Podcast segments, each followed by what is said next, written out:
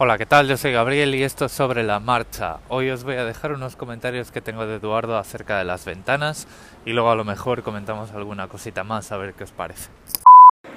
Hola, ¿qué tal Gabriel? Aquí Edu de Suizados. Bueno, pues quién te diría a ti que haciendo un episodio sobre las ventanas te iban a hacer una llamada con un mensaje. Suelo decirte que yo tengo aquí las ventanas en Suiza son muy buenas, otra cosa no, pero las ventanas son todas muy buenas, aíslan del frío, aíslan en general también del, del sonido, como comentas, y son de doble vitro, eh, doble cristal, y, parece que el monopolio lo tiene que prácticamente una empresa que es suiza que se llama Ego Kiefer, que estoy exagerando un poco, pero parece que hace todas las ventanas del país. Cada vez que cambian las ventanas en algún sitio viejo, las ponen de esta marca. Y está muy muy bien, la verdad. Además tienen un sistema de cierre, no sé muy bien cómo funciona, pero está muy bien. Y sin embargo, yo también he tenido que, que sufrir estas juntas, tengo una, ventana por la que entra el aire y vinieron de la agencia y me dijeron, pues esto señor no sé. Y otra cosa que quería comentar, ya con respecto a, lo estanco, ¿no? que pueda ser una, una, ventana, porque como te digo, el tema da de sí, es que el año pasado, hace más o menos un año, y también ahora hace dos días, ha habido aquí en Lausana y también en Ginebra unas tormentas muy violentas de entre 60 y 100 kilómetros por hora. Los barcos que no habían recogido las velas, pues bye bye, granizo, en fin, todo muy violento. Y este año ha sido muy violento en Ginebra, pero el año pasado fue muy violento en Lausana y había tanto viento y tanta lluvia que yo me acuerdo que hasta por las ventanas cerradas de la marca Ego Kiefer entraba agua, entraba agua por las juntas, porque el agua entraba con tanta fuerza y tan en horizontal que las ventanas no estaban diseñadas para eso. Afortunadamente, aquí el concepto de las persianas sí que se conoce, aunque no en todos los sitios, pero hay sitios que sí las tienen, y pues con las persianas se pudo, me pude dar cuenta de la cosa y cerrando las ventanas, las persianas, me pude evitar este agua que entraba. Pero suerte que estaba en casa, si me hubiera ido para el fin de semana, por ejemplo, se me habría mojado el suelo con las ventanas bien aisladas, cerradas. Así que nada, disfruta, estoy muy impresionado de lo mucho que has podido arreglar tú solito tu ventana. Voy ahora mismo a mirar mis juntas a ver si yo puedo. Saludo. Bueno, tampoco te impresiones mucho porque el dormitorio sigue estando helado por las noches y sigue costando eh, Dios y ayuda a calentar aquello. Eh, como digo, las, los acabados en los apartamentos australianos son una mierda. Y es que te, te, pones a mirar y ves piso fantástico. Vamos a ver, mi apartamento, voy a parar aquí que hay alguien soplando hojas. O sea, el, el apartamento está fenomenal, tú lo ves y dices paredes de verdad, de ladrillo, no hay, eh, no hay pladur. Tocas las paredes y las paredes tienen una temperatura buena eh, los apartamentos de alrededor están habitados, entonces tiene todas las condiciones necesarias para ser un sitio eh, muy guay, además es amplio. No es que tenga demasiada luz, según lo que me gustaría eh, tener a mí, pero bueno, tampoco puede ser todo perfecto y si pones tus luces por ahí, pues das otro ambiente, ¿no? Y tiene un balcón de, de 2 metros de fondo por 4, 2 por 4 metros, o sea, está muy bien, puedes tener ahí plantas, gente cenando y estas cosas. Sin embargo, te pones a ver y dices tú, joder, esta puerta que separa estas dos habitaciones, eh, que cada vez que mueves el aire, que cuando te abanicas hace ruido porque se mueve, esto no puede valer más de 10 dólares. Estas ventanas son de 2 dólares cada una. Los grifos otro tanto. dices tú, joder, tío, es que si el dueño de, este, de esta mierda, bueno, de esta mierda no, de este apartamento, si hubiera gastado mil dólares más, es que sería impresionante, ¿no? Pero, o sea, es como cuando vas a comer a un restaurante caro y te ponen un pan congelado del día anterior y dices tú, tío, estás estropeando una cena fantástica con pan de mierda. Eh, o sea, esa es, mi, esa es mi comparación. Pero bueno, vamos a pasar de tema. Muchas gracias, Eduardo. Ahora os voy a contar una, eh, una pequeña diatriba que tengo eh, desde hace un tiempo y es que eh, vamos, a ver, vamos por partes. Hace tiempo que me seduce la idea de tener una, un servidor en casa, tipo NAS o algo así, donde yo pueda tener mis copias de seguridad a través de la wifi y tener ciertos servicios en casa, VPN, almacenamiento de fotos desde los teléfonos móviles y tal, bueno, poderlas eh, proyectar en la tele, ese tipo de servidores domésticos, ¿vale? Pero además, yo lo que quiero es también tener un entorno de pruebas en casa.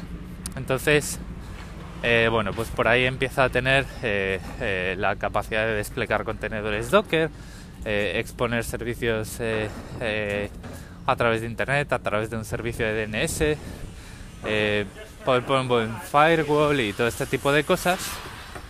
Y estoy entre dos productos. Estoy entre una NAS y un NUC. ¿Vale? Eh, los NUC son estos, eh, estas torres pequeñitas que tienen muy bajo consumo. me parece que los, las que llevan procesadores Intel de octava y novena generación consumen 28 vatios, es decir, eso es menos que una bombilla, lo puedes tener 24 por 7 y te cuesta 20 euros al año en corriente o algo así, ¿no? Y es muy atractivo porque por un precio que es bastante más bajo que una NAS, tienes una máquina con una capacidad de proceso más potente, ¿vale? Eh, eh, a ver, con la NAS puedes llegar a una capacidad similar, pero como la NAS tiene una arquitectura servidora mucho más eh, diseñada para ser un servidor, pues es más caro, ¿no? Entonces, y también te trae el, eh, ¿cómo se dice? Bueno, el enclosure, la caja esta, ¿no? Donde puedes poner el array de discos en RAID. En, en un NUC puedes hacer un RAID con, con las dos ranuras de discos que tiene internas pero es muy limitado y si le quieres poner uno de estos enclosures externos pues te tienes que comprar una caja eh, Thunderbolt y te cuesta un ojo de la cara, ¿no? Pero eh, digamos que mis dos configuraciones están entre una NAS potente porque ese entorno de prueba, vamos a ver, ahora os cuento por qué el entorno de pruebas, ¿vale? Pero necesito ahí bastantes usuarios.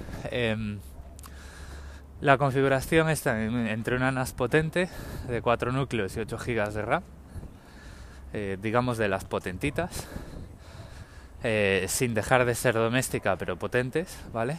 O un NUC que también va por 8 GB y un procesador pues eh, digamos pues no sé, un i3 o un i5, con un i3 debería ser suficiente porque los contenedores Docker son muy ligeros, ¿no? Y un i3, aunque sea de dos núcleos, pues la potencia de una NAS de cuatro núcleos yo creo que tampoco llega a la potencia de un i3. Pero bueno, la cuestión es que pues ahí el, el NUC sale más barato, ¿no? Y la, el tema es que, bueno, pues en el NUC tendría que tener un disco externo y programar pues todas las noches con R5 o algo así, una copia completa de seguridad, una copia incremental, porque bueno, pues no tienes el RAID, ¿no?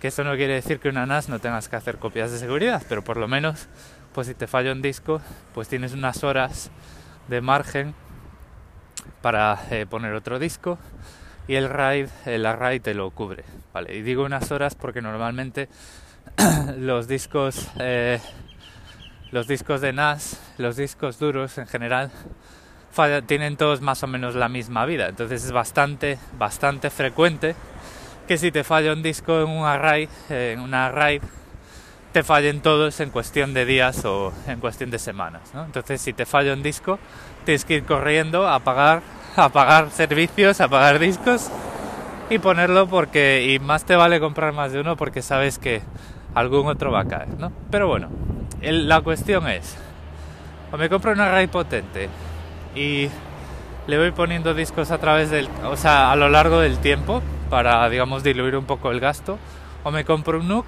y lo hago todo a mano, ¿vale?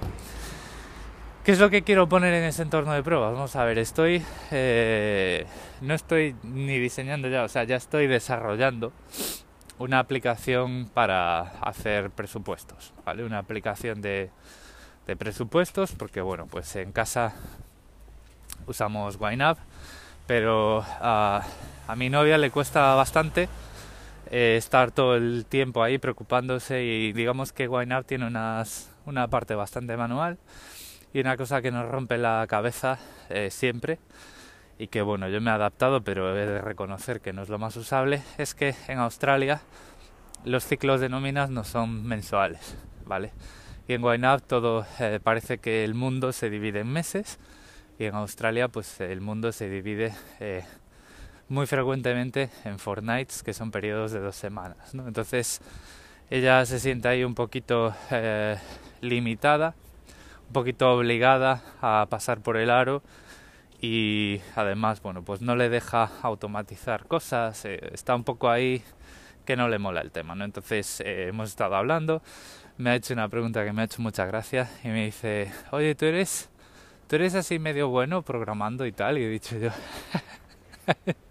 se nota que no hablamos mucho del trabajo, ¿no? Entonces, bueno, pues me he puesto ahí manos a la obra, estoy haciendo el, la parte backend, pero la idea es, bueno, pues cuando tengo una funcionalidad básica que ya se puede usar, es hacer una aplicación web sencilla, distribuirla eh, una aplicación web progresiva que eh, mis amigos y beta testers seleccionados con nepotismo se puedan instalar en el teléfono y que puedan hacer ahí sus cosas y pasarme sugerencias. Entonces, el requerimiento que tiene este servidor, aparte de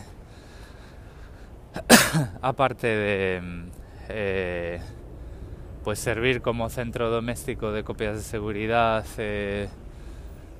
fotos y tal y cual, que es lo que hace todo el mundo, es pues ser una plataforma de pruebas eh, con capacidad para tener pues eh, no sé entre 15 y 20 usuarios concurrentes hacia esos contenedores Docker que te dejan tener ahí, ¿no?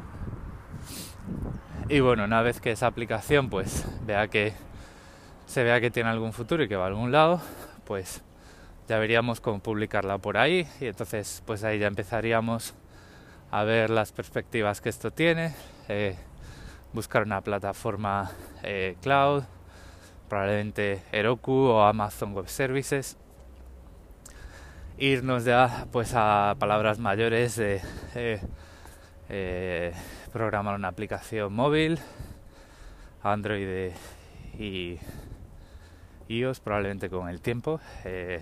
Las aplicaciones web progresivas te dejan arrancar, eh, sinceramente, o sea, son suficientes para arrancar y puedes hacer muchas cosas con ellas, pero bueno, ahí estaría el tema. Pero claro, eh, si lo que quiero es alojar una aplicación en la que poder dar un servicio a 20 usuarios en la cerca de mi casa, digamos, pues necesito memoria. ¿vale? Entonces el problema es que eh, si te vas a una NAS con una memoria de 8 GB o algo así, pues el, el, tema es que te cuesta un 30 o 40% más que un NUC sin discos, ¿no? Entonces ahí está el tema, ahí está la decisión. Y otra cosa que también está ya por el, porque bueno, esta aplicación que estoy haciendo, como la mayoría de mis proyectos personales, tiene todas las de fracasar tiene todas las papeletas para quedarse por el camino, aunque decir que esta vez me lo estoy tomando bastante en serio, eh, eh, tiene todas las de fracasar, entonces también lo que no quiero es que eh, me consuma mucho tiempo, digamos, la administración del servidor.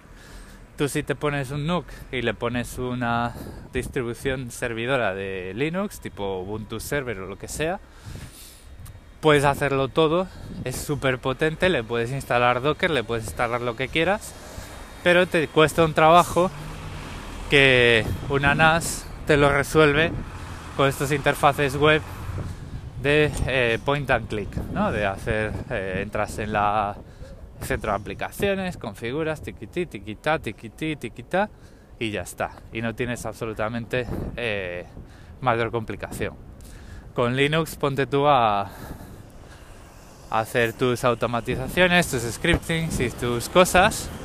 Y bueno, pues claro, el problema que tengo con el NUC es que si pierdo mucho tiempo administrando el servidor, es tiempo que no le dedico a mis otros proyectos. Y yo he decidido desde hace tiempo que para mí los servidores y los Linuxes y tal son un medio, no son un fin. Y precisamente por eso, por ejemplo, pues tengo un Mac y no tengo un portátil con Linux, ¿no? Porque el tiempo que tradicionalmente siempre y sigo perdiendo con mis instalaciones, instalaciones de Linux, pues es considerable. Entonces este es esta es mi decisión de momento. Esta mañana ha ganado la NAS.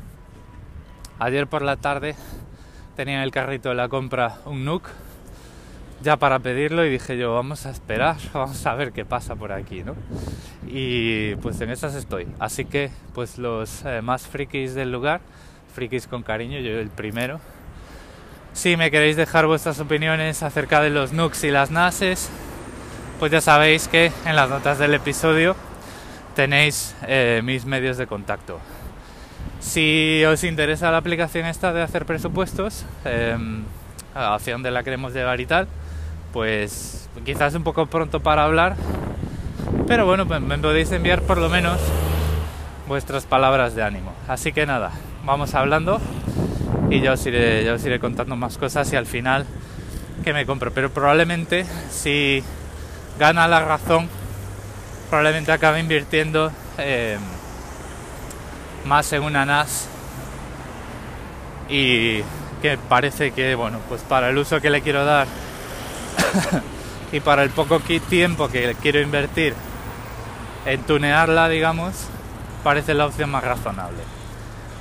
Así que bueno, pues nada, aquí estoy en las notas del episodio métodos medios de contacto y nos vamos escuchando ya pues la semana que viene. Saludo.